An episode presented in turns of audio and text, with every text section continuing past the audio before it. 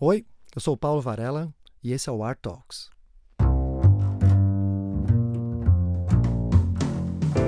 Essa semana eu tive uma conversa via Skype com a Renata Baltar. A Renata estudou História na USP, fez pós-graduação em Restauro do Patrimônio Arquitetônico e agora faz um mestrado na City University of New York. Ela trabalhou no Metropolitan e agora está trabalhando no Whitney Museum. A nossa conversa foi para saber o que é preciso para se estudar nos Estados Unidos e trabalhar em um museu. Oi, Renata, tudo bem? Oi, Paulo, tudo bem? O que está fazendo aí em Nova York? Estou estudando aqui em Nova York. Como é que você fez para organizar e estudar em Nova York, então? Onde você está estudando agora? Me diga. A universidade chama, ela chama City College of New York. Uhum.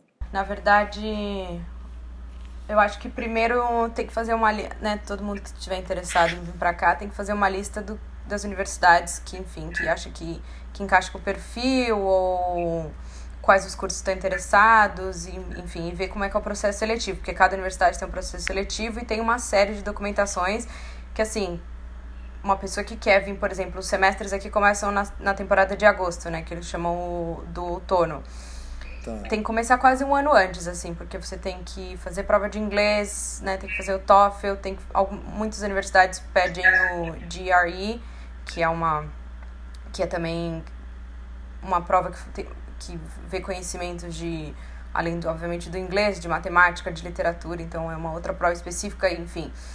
Quanto mais, o, quanto mais o grau de da nota que você tira, é, outras universidades que você, você entra, né? Então, por exemplo, se você não for bem na prova, no, sei lá, tirar uma nota que não está satisfatória com aquilo que a universidade pede, você vai ter que refazer. Então, esse todo o processo demora.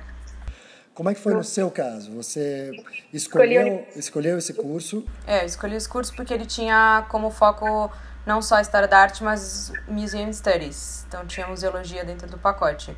E a universidade, comparada às outras, que eu sabia que o processo de bolsa, assim, principalmente para a área de humanas, é um negócio extremamente difícil de conseguir. Então eu sabia que pelo menos eu poderia pagar o curso se fosse numa universidade que fosse um pouco mais barata do que as as, as ranqueadas como top 10. E o, e o curso era bem avaliado entre os cursos de História da Arte, então acho que isso foi todos os fatores que eu pesei, né? Onde eu queria ficar, mas. É. Então você economizou. Você economizou para fazer esse curso, então você está pagando isso. Porque bolsa, principalmente na área de humanas, assim, é um negócio super, super difícil, assim. É... Aqui nos Estados Unidos, eles conseguem, a maioria se financiado, né? Tem muitos filantrópicos, muitas organizações que ajudam os estudantes, mas no caso dos brasileiros é, um, é uma situação mais difícil, assim. Uhum. Então eu recomendo, quer dizer, além da preparação de um ano, pensar em como é que vai se manter, pensar nas economias, salvar e, e economizar. Economizar, to save, tá bom. E, e assim, como é que está sendo o dia a dia para você? Eu, eu, eu sei que você estava no Metropolitan até uma semana retrasada praticamente. Como é que foi essa experiência? Como é que você, eh, como é que aconteceu isso? Então, o primeiro ano, em geral, a gente não pode trabalhar, né? Tem que só se dedicar à faculdade, principalmente porque ainda são três matérias, então é uma carga de três matérias por semana que é super puxada. E aí, para o segundo ano, já diminui, já tem uma matéria a menos, que é a matéria... E aí, a matéria que vira do crédito é o estágio. E os, e os processos seletivos de todos os museus, eles normalmente são são, as inscrições são pelo site. E você tem que também mandar uma carta de. Tipo, uma cover letter, né? Que é uma carta de apresentação, por que, que você quer trabalhar lá. E mandar, às vezes tem que mandar até carta de recomendação, mandar currículo. E assim, quando eu tinha tentado para os processos seletivos do verão, eu, eu vi que eu tinha falhado em alguns sentidos, que eu, eu tava numa linguagem muito mais passiva do que uma linguagem ativa, assim. Parecia que eu tava como se fosse, ah, vocês são o máximo e vocês têm que me dar o, o estágio, né? E aí quando eu mudei um pouco a forma de me descrever na carta, tipo, como eu virei mais ativa, e eu acho que foi por isso que, enfim, o, o estágio no Metropolitão foi foi bem sucedido. Eu ter aplicado, ter mandado as duas referências, eu acho que a minha carta estava mais agressiva no sentido de ser mais, tipo, é isso que eu fiz, é onde que eu tô, e é por isso que eu quero trabalhar, essas são as minhas ambições. Então eu acho, acho que também é muito importante é, o inglês, assim, né? Eles estão sempre, como a gente, enfim, não é minha língua nativa. Você é professora de inglês, né? Então isso ajudou bastante. Claro, claro, mas eu levei a carta num, tipo, num revisor da, da universidade, para ele dar uma olhada, para dar dicas, para porque a maneira como a gente escreve em português é um pouco diferente de como eles escrevem em inglês, assim. Eles dificilmente têm sentenças mais de três palavras, é, eles têm muitas conjunções, nossa, então a gente também tem que é, a forma de escrever muda muito, né? Então foi uma coisa que eu também aprendi aqui. Entendi. Que não é só o conhecimento na arte, mas é também a sua forma de escrever, a maneira de se apresentar, a maneira como você se vende. Me diga uma coisa, você teve uma certa experiência no Brasil. Você trabalhou no MASP. Dizer, uhum. Não podia ter uma melhor referência. Isso te ajudou a conseguir trabalhos nos museus ou isso não foi significativo? Ajudou. Acho que o museu tem um, o MASP tem um nome de peso e, e aí a experiência que eu tive no museu, enfim, nas entrevistas contando dela, eu acho que foi relevante sim. Renata, como é que foi o, o período que você ficou no Metropolitan? Foram quatro meses, né? Como foi trabalhar lá no dia a dia?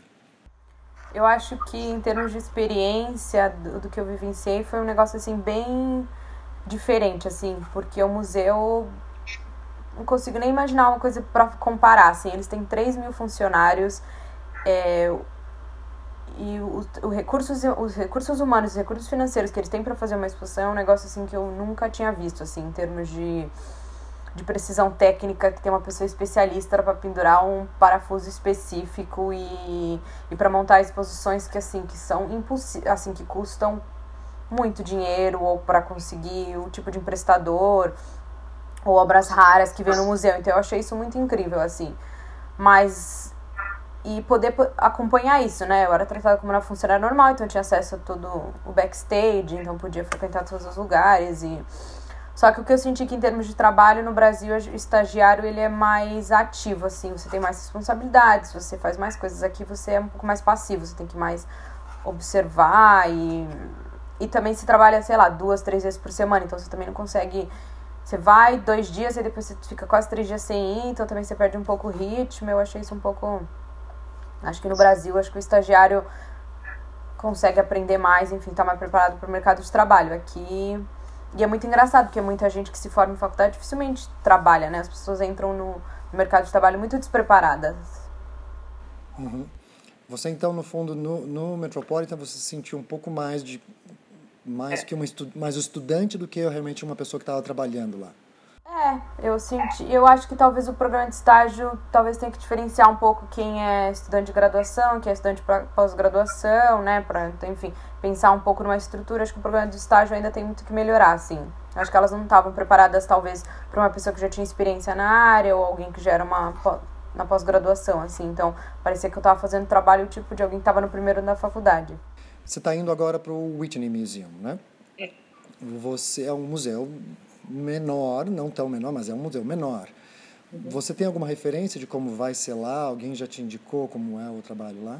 Eu já, eu já senti pela entrevista que, vai, que talvez vai ser diferente do que foi o match. Assim, eu senti que elas queriam saber mais de mim, assim, ah, o que, que você já fez, o que, que você pode trazer, o que, que você pode acrescentar, o que não foi na entrevista no match. No match foi só, tipo, é isso que a gente faz, é isso que você vai fazer.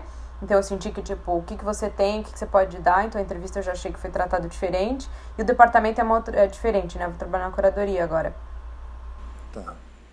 Eu acho que, assim, para fechar nossa conversa, se eu pudesse pedir para você fazer, assim, os do's and don'ts, ou, ou o que fazer e o que não fazer para um brasileiro que pretende ir para o exterior estudar ou trabalhar com arte. O que, que você aprendeu que deu certo e o que você sugere que a pessoa não faça ou faça?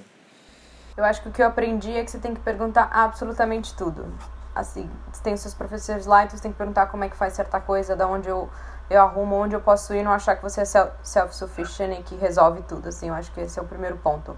E que foi a mesma coisa no estágio, eu acho que eu fiquei muito mais quieta no museu e poderia ter dado mais a cara e perguntado. Eu acho que eles esperam muito isso do que você seja o tempo todo envolvido, que você faça perguntas e aí eu acho que talvez as pessoas que mais têm sucesso assim, aquelas que realmente investigam e têm as perguntam e sabem onde ir, assim. Se você ficar muito quieta e achando que as coisas agir de maneira passiva, eu acho que que eu acho que foi o que eu aprendi aqui. Que é quase que uma lição de vida para tudo, né? É, mas talvez uma diferença cultural, assim, né? Eu acho que a gente brasileiro é mais. A gente espera mais as coisas acontecerem, a bomba cair no colo e depois resolver. Eu acho que aqui eles resolvem primeiro, perguntam primeiro. Entendi. E agora, como, não só de trabalho, mas assim, como é a vida para você em termos de relacionamento com as pessoas? O que você sente? Algo que as pessoas têm que se preparar para morar em Nova York? Tem que se preparar aqui na época do frio, as pessoas ficam bem menos comunicativas e, enfim. Então é bom chegar talvez na época, assim, se fazer, fazer a mudança, vir na época do verão, assim, porque a cidade tem muito a oferecer, então tem muitos lugares para ir, então você já vai conhecer muita gente. Se você chega no verão, no inverno, é mais duro, assim, eu acho que a adaptação é mais dura no inverno. Renata, obrigado. Vamos voltar a nos falar em outras situações aqui no Mar Talks. Tchau, tchau. Obrigada. Após a nossa conversa, a Renata me passou uma lista de sites que vão te ajudar a achar escolas e faculdades nos Estados Unidos. Eu vou colocar todos esses links na parte de informação embaixo do podcast. Se você quiser perguntar alguma coisa para Renata, escreva para contato@artref.com.br. A Renata escreve constantemente para o ArtRef e eu tenho certeza que ela vai ficar muito feliz de te dar algumas dicas. Se você gostou desse episódio, por favor, passe para um amigo. A gente está sempre procurando por novos ouvintes. Eu sou Paulo Varela e esse é o Art Talks.